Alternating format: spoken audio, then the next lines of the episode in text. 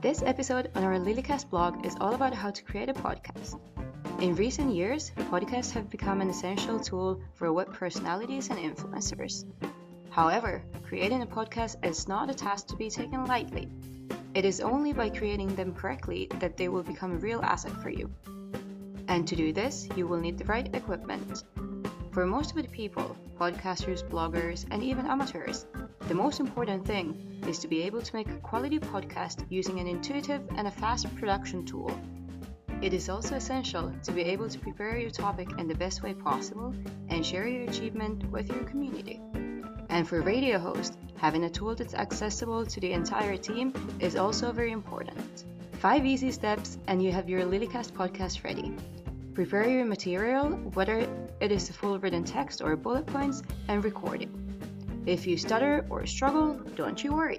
You can afterwards edit your audio to get rid of sounds and silences that you don't want to have. When you have your audio, it is time to edit and customize the podcast with images and highlights, maybe even music, as well as a theme of your choice. Once you are satisfied with the result, it is time to publish it and you are ready to share it with colleagues, guests, and friends.